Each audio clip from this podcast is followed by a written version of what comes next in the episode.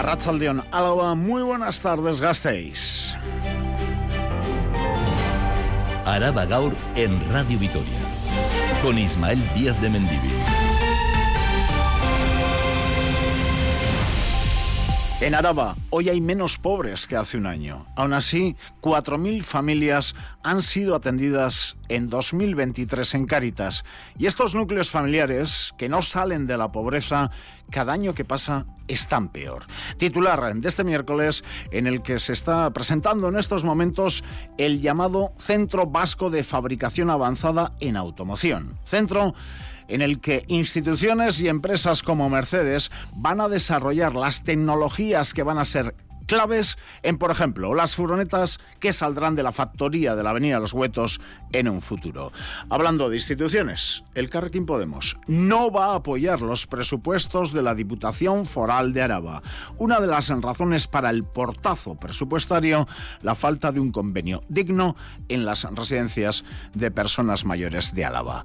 Portada intensa pero breve hoy porque hay mucho que contar también en deportes. En Rafa Munguía, Raza León. Arracha León, Isma. Antonio Sibra ha firmado hasta 2027. Pues sí, eh, canda de alguna manera el Deportivo a la vez su puerta con la renovación del Valenciano. Llegó en 2018, firma hasta 2027. Un Deportivo a la vez que mira ese partido de Girona. Charlaremos de ese duelo con Ibai Gómez que en su día marcó un hat-trick en, eh, en, el estadio Gironí. Además analizaremos la victoria de Basconia ayer 9-4-8-2 con Joe Arrimoneque que tiraron del carro y la gala de gimnasia rítmica del sábado. Se ha presentado hoy con muchas eh, estrellas, así que todos los detalles a partir de las 2 y cuarto. Es Mungi. Escuchan Araba un día más en Radio Victoria. Sobre Celedón. Una vez elegido, Iñaki Querejazu, en la Comisión de Blusas Inescas, tienen les quedan un par de quehaceres importantes. Presentar, por una parte, al elegido del gobierno municipal y, por otra, presentar al protagonista en comparecencia pública a toda la ciudadanía. Hoy es Santa Lucía. Poco a poco las tardes irán ganando segundos a partir de hoy. En el control técnico Norberto Rodríguez, 13 de diciembre de 2023, les habla Ismael Díaz de Mendivil. Araba Gau.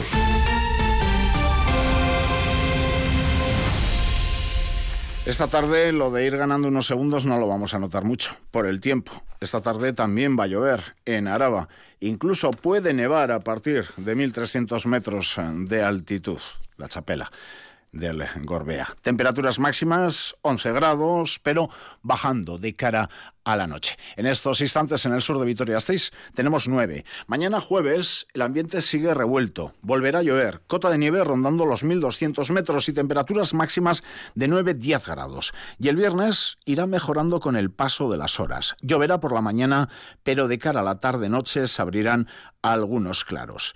Aún así las temperaturas, igual que el jueves, el viernes, rondando los 10 grados. En carreteras sin accidentes graves. Pobreza.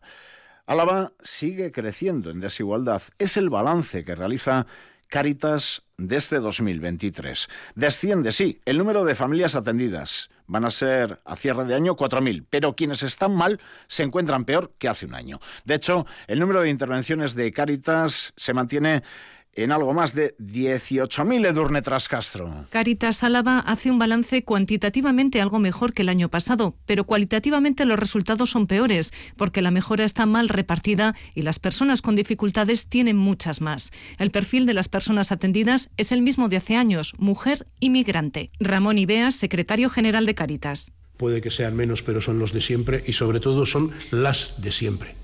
Eh, mujer migrante y de color con carga familiar y dificultades para acceder al trabajo por el tema de cuidados es el perfil de las mujeres pobres en Álava y es el perfil de los pobres en Álava desde hace ya mucho tiempo. El principal problema también persiste, el acceso a la vivienda la inmensa mayoría de las ayudas económicas que estamos dando eh, tienen que ver con la vivienda.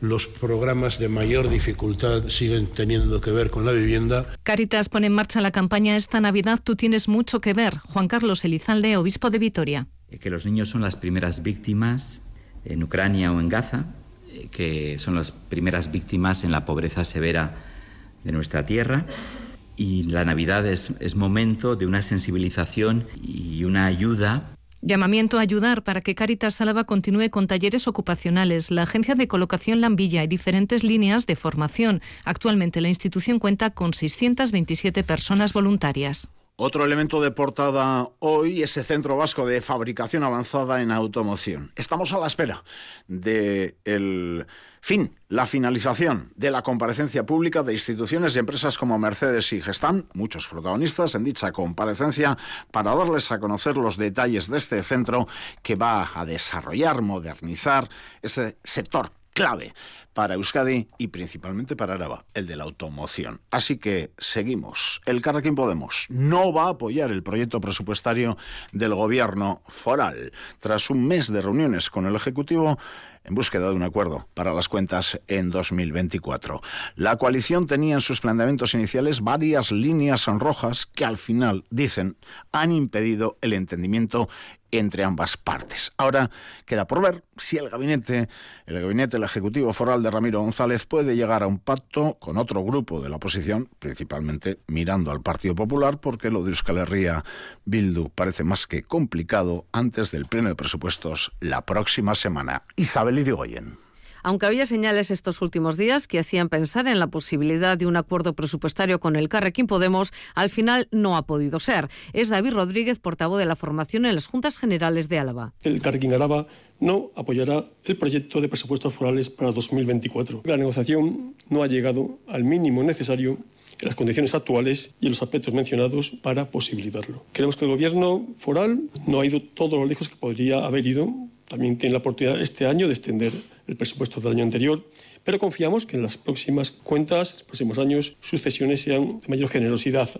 el fortalecimiento del escudo social, el impulso al transporte comarcal y a las comunidades energéticas, la falta de un plan foral de salud mental, el problema de la vivienda para los jóvenes en la zona rural son algunas de las razones del desacuerdo entre el Gobierno foral y el Carrequín Podemos.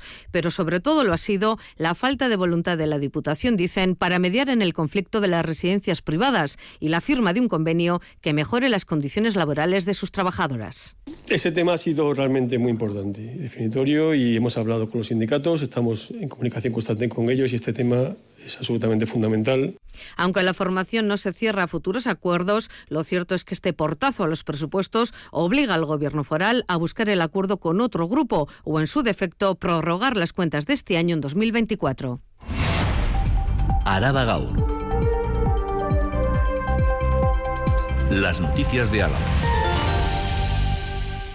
El presidente del PP en Euskadi, diputado por Álava en el Congreso, Javier de Andrés, se ha estrenado en la Cámara con una pregunta hoy a la mañana al ministro de Transportes, Óscar Puente, sobre cuándo llegará la alta velocidad a Euskadi.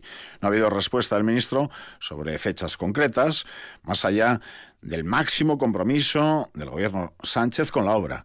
Pero si una acusación de De Andrés, que ha denunciado la existencia de un pacto secreto entre Partido Socialista Obrero Español y Euskal Herria Bildu para retrasar la entrada del TAP en funcionamiento.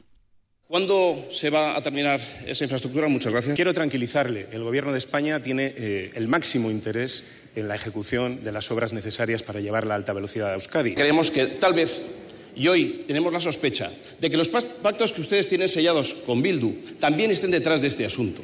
Hoy hemos sabido que ustedes van a dar la alcaldía de Pamplona a Bildu. Es muy posible que sea parte del pacto secreto el que esta infraestructura no se lleve a cabo porque ellos nunca han querido esta infraestructura. Yo pensé que esta pregunta, al ser tan concreta, no iba a dar para hacer demagogia, pero sí le voy a decir una cosa en relación con la alcaldía de Pamplona. Yo le digo sin ningún complejo que no tengo ningún problema, ninguno, en que un partido progresista democrático de este país se haga con una alcaldía de una capital de provincia de España.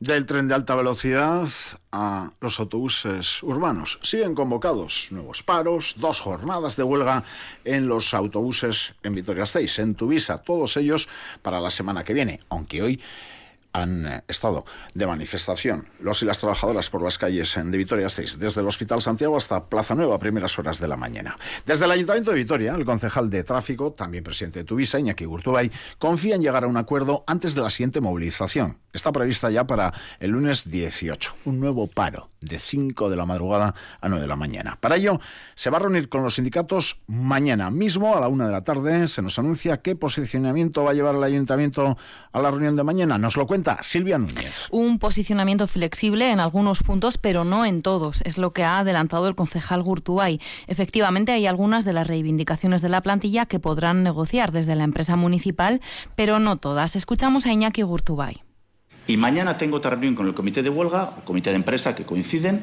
en el cual les voy a decir a cada uno de los puntos que manifestaron cuál es la opinión del departamento, en qué cosas podemos ser flexibles y compartirles con ellos las posibles soluciones y en qué cosas creemos que no tienen razón. Uno de los puntos en los que no son flexibles tiene que ver con la petición de mantener la línea 7 que une Borimbizcarra con Salburúa. La intención de Tuvisa es anular las paradas a partir de Olaguibel porque el servicio ya está cubierto con el tranvía. Hay una línea, línea 7, que a partir de momento discurre en paralelo con el tranvía. No tiene ningún sentido. El transporte público es una red única. No podemos coincidir con el tranvía en, en un kilómetro, porque es, es un absurdo. Eso sí, Urtubay lanza un mensaje de tranquilidad. No habrá despidos con el rediseño de las líneas de autobús.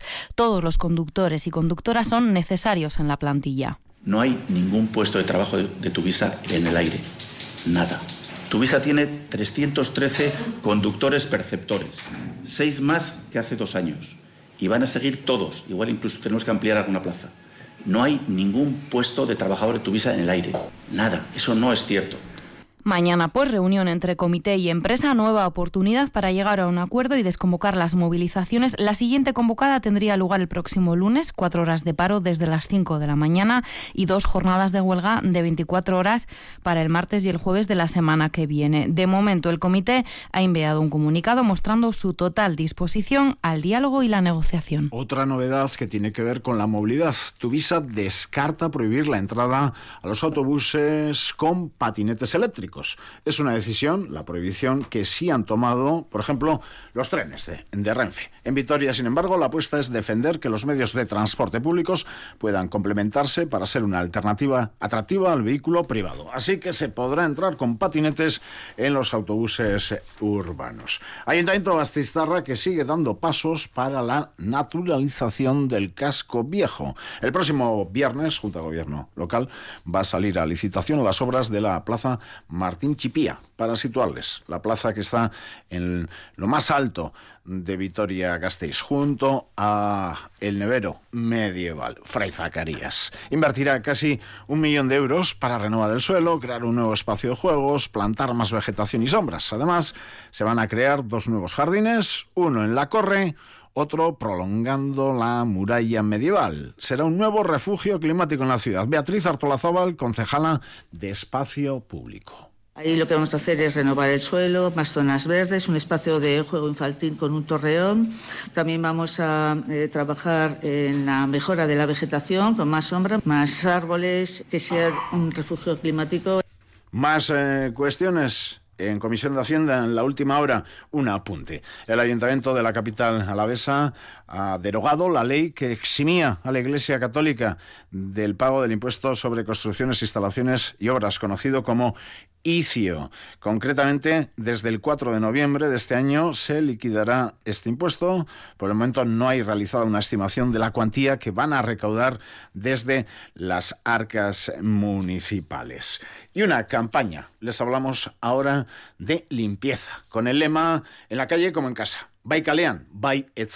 El consistorio Bastistarra va a centrar esta campaña de sensibilización en la limpieza de las calles, en el compromiso y colaboración de la ciudadanía y los trabajadores que día a día hacen posible que las calles se mantengan limpias. El concejal en la materia, Pascual Borja ha presentado esta mañana los datos de generación de residuos que se elevan en un 10% en diciembre, en un 15% en enero, pues debido a la Navidad. Los días de más en residuos, 25 de diciembre, o lechero, 1 de enero, Nochevieja, 6 de enero, Reyes. Pascual Borja y los profesionales de limpieza, Javier Martín y Juan José Castresana, animan a utilizar las papeleras para mantener las calles tan limpias como nuestras propias casas. Baikalean, Vallechean. Les escuchamos ir rebajando esa cifra de casi 377 kilos al año que genera cada gastistarra. Dejar las bolsas fuera de los contenedores o bocas de recogida neumática vienen a suponer cerca de un millón de euros. Que es un pequeño gesto, ¿no? El recoger pues, las cacas de, de tu perro, que hay 10.000 papeleras en, en, Vitoria, están contadas. Lo más fácil es al suelo y no nos damos cuenta que damos muy mala imagen y sobre todo para los más pequeños que son los que, que tenemos que enseñarlos y educar. Más cuestiones. Ya les decía que hoy es una jornada con eh, muchísimas informaciones. Herria Bildu presentó una moción en el Pleno de pasado mañana, viernes, para proponer la creación de un servicio de atención específica en ventanilla única para personas recién llegadas a Vitoria-Gasteiz. Ayuda para realizar el padrón en temas sanitarios, educativos, sociales, jurídicos. Alberto Porras, concejal de EH Bildu ciudadana de la que hoy disponemos, un espacio de atención ciudadana especialmente orientado y diseñado para atender a las personas recién llegadas a la ciudad con medios, eh, tiempos y personal eh, lo suficientes y necesarios para ofrecer una atención de calidad. Una ventanilla única cuyas funciones son atender a las personas recién llegadas a la ciudad, ayudar a resolver las dudas lógicas que tengan y ayudar a navegar en nuestro entramado administrativo. Dejamos el ayuntamiento, como se nota que se están acercando las navidades. Luego nos quedaremos prácticamente solas y solos aquí durante la Navidad. Cambiamos. Diputación. La diputada foral de Cultura, Ana del Val, ha sido la invitada en la entrevista de Radio Editoria Gaur, donde ha asegurado que la transformación que va a experimentar en los próximos años el yacimiento de Iruña Beleya lo va a convertir en un foco de atracción turística de la zona y todo el territorio a la vez. Del Val va a pegar un cambio y está pegando en este momento un cambio tremendo y tiene que ser un revulsivo turístico, cultural de esa zona, sí o sí, y en eso estamos trabajando. Más Araba cuenta con 254 vértices geodésicos en las cimas de sus montañas. Son los puntos de referencia que, triangulados entre sí, configuran la base de la cartografía. La Diputación ha presentado hoy una guía con 15 rutas de entre 15 y 30 kilómetros que unen 37 de estos vértices geodésicos. Son por si no los han llegado a ver nunca, monolitos de hormigón, de base cuadrada, sobre los que se asienta otro elemento de forma cilíndrica. El objetivo que persigue esta guía es poner en valor este patrimonio y unirlo a la posibilidad de conocer preciosos rincones de Araba a través de itinerarios para los y las amantes de la naturaleza. Si quieren saber más, pueden consultar todos los detalles en la plataforma GeoAraba, dentro de la página web araba.eus. Anartz Gorrochategui, diputado foral de Equilibrio Territorial y Ordenación del Territorio. 15 rutas que permiten conocer una buena parte de la red y descubrir parajes desconocidos jalonados por estos testigos mudos de la evolución humana.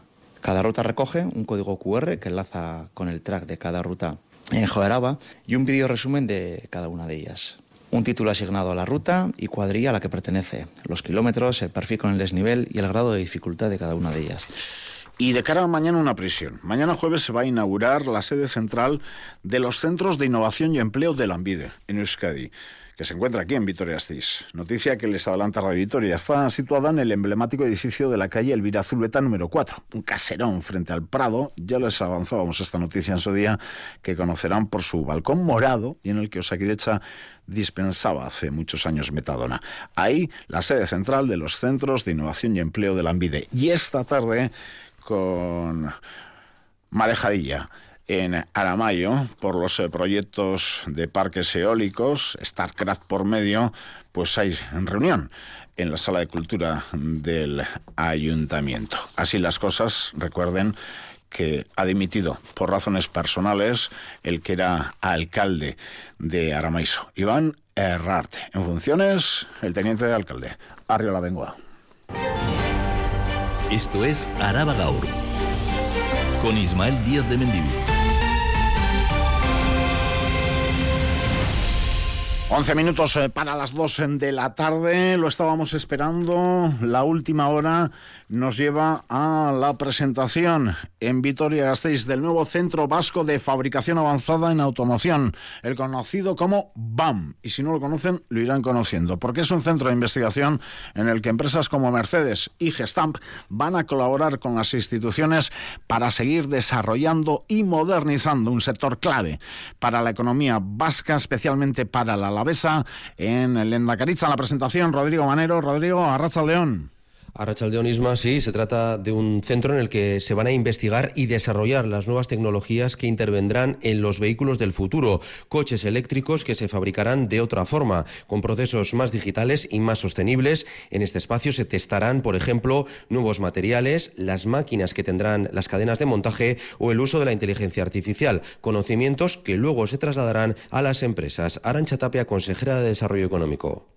Y muy cercanos a mercado, muy cercanos a fabricación. Es decir, no se va a dedicar a tecnologías o a desarrollo de investigación básica, sino aquello que está casi en preproducción, aquello que necesitamos para que el vehículo eléctrico sea una realidad de una forma eficiente, rápida, es un proyecto de colaboración público-privado entre centros de I+D y centros formativos y las empresas. De momento ya están dentro las más potentes, capitaneadas por Mercedes-Benz, Gestamp y el Grupo Mondragón, aunque los resultados servirán a todo el sector de la automoción en Euskadi. Este centro se ubicará en Vitoria, en Jundiz, en una parcela del CTV, según han detallado hoy aquí, o sea que estará cerca de Mercedes para aprovechar las sinergias, según ha explicado la que será gerente del centro Mariluz Villamor. Queremos que esté al lado del mayor, de la mayor empresa de automoción que tenemos ahora mismo en Euskadi, que es Mercedes-Benz, y además eh, contamos para ello una posibilidad de generar nuevas capacidades científico-tecnológicas,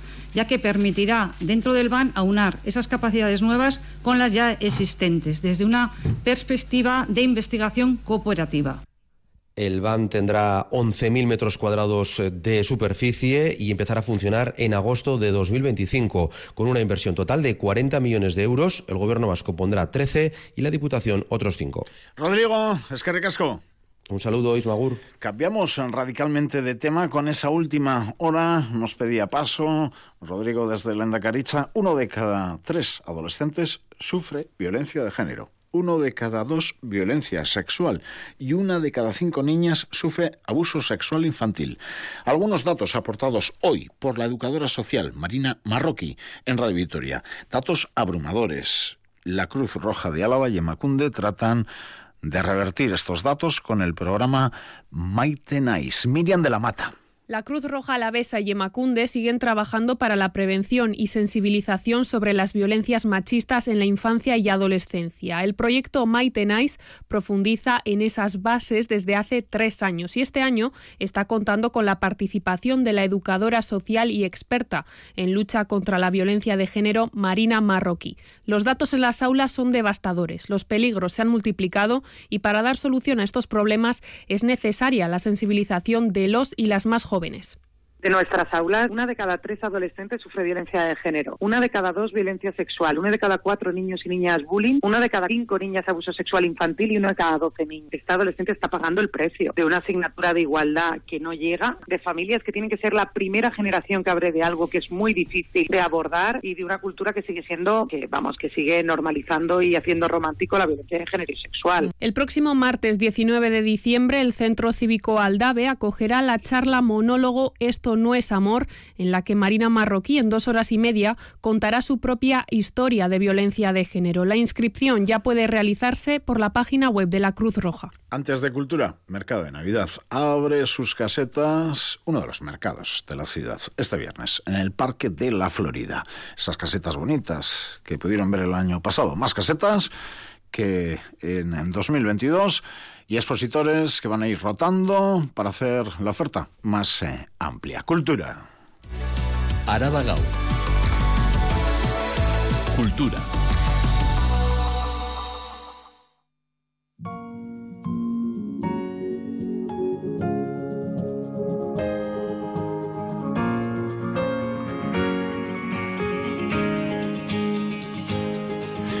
Zenbat aldiz marraztuko nuke zure besoetan etorki. Charo, Arrachaldeón. Arrachaldeón. ETS.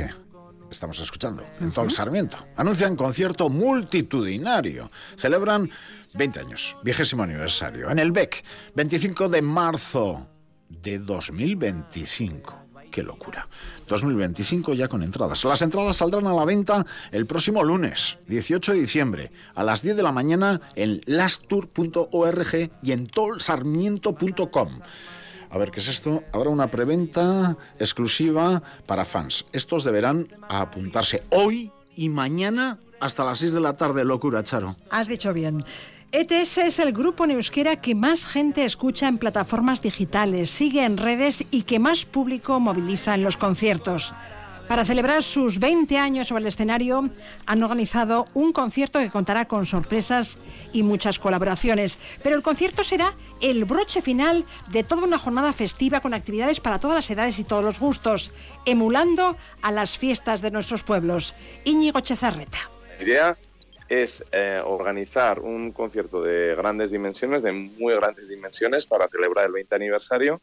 Y ya que el grupo nos hemos hecho conocidos en fiestas de los pueblos, la idea es hacer un homenaje a nuestra historia y a las fiestas de los pueblos, recreando un día festivo en el BEC, como si fueran las fiestas de un pueblo desde la mañana hasta la tarde-noche que sea nuestro concierto. Hacerle sentir a la gente que está en las fiestas de su pueblo. Las entradas salen a la venta el próximo lunes. El precio será más reducido para los y las menores de 12 años.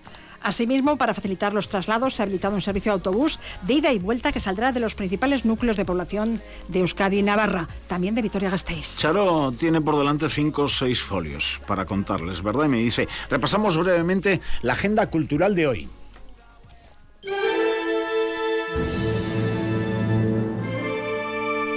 Siete y media de la tarde en el principal. Tercer concierto de la temporada de la Banda Municipal de Música. Un concierto que contará como soprano invitada con Yone Martínez. Pilares Sonoros es el título de este concierto que quiere aunar música y arquitectura. Se interpretarán obras de Óscar Navarro, compositor residente de la temporada, Erika Svanoe, Frank Ticelli, Jan van der Ross y Johan de Mieg. Piezas musicales que interpreta por primera vez la banda municipal y por primera vez la soprano vizcaína Yone Martínez acompaña a una banda sobre el escenario. Ella destaca la belleza del repertorio y la sonoridad conseguida.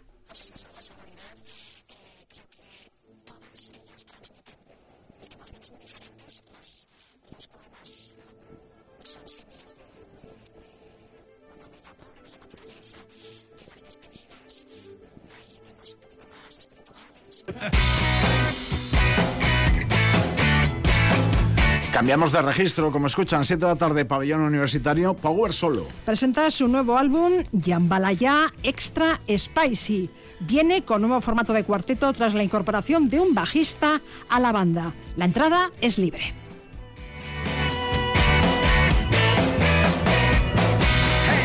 También a las 7 en Artium, proyección del documental Insumisas, Mujeres en lucha por el Sáhara Occidental. Una película basada en el informe de EGOA, Que salga todo la luz.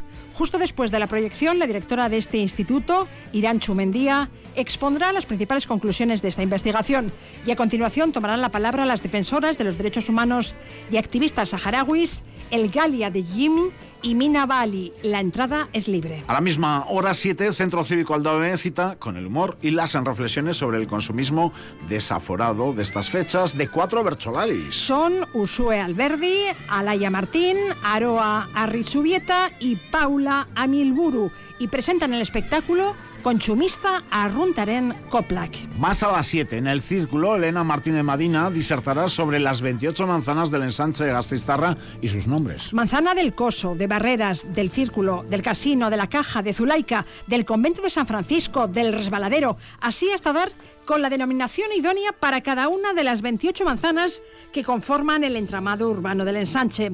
Ha tenido especial peso la historia hacer perdurar los nombres que forman parte del patrimonio municipal y los usos que se les ha dado a esos espacios. Un ejemplo, la manzana del ayuntamiento, Elena Martínez de Madina desde que se construye la, Plaza España a finales del siglo XVIII hasta ahora, pues hemos tenido unos siete nombres. Nueva República, Alfonso XIII Constitución, luego República otra vez, luego lo tachaban, luego no sé qué.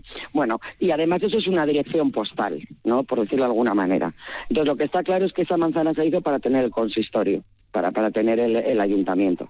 Entonces es fácilmente identificable como manzana ayuntamiento.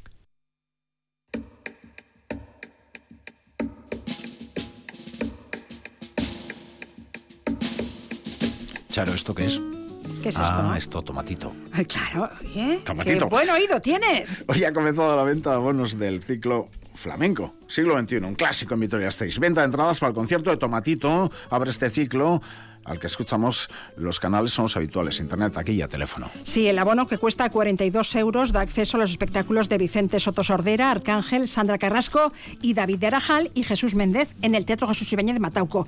E incluye también un descuento del 30% en la entrada del concierto de Tomatito en el Principal el 26 de enero. Las entradas sueltas del Jesús Ibañez de Matauco, que tienen un precio de 15 euros, se podrán adquirir a partir del viernes día 15. Bueno, pues día de Santa Lucía. Así que, Charo, fiestas en Ondategui, por ejemplo.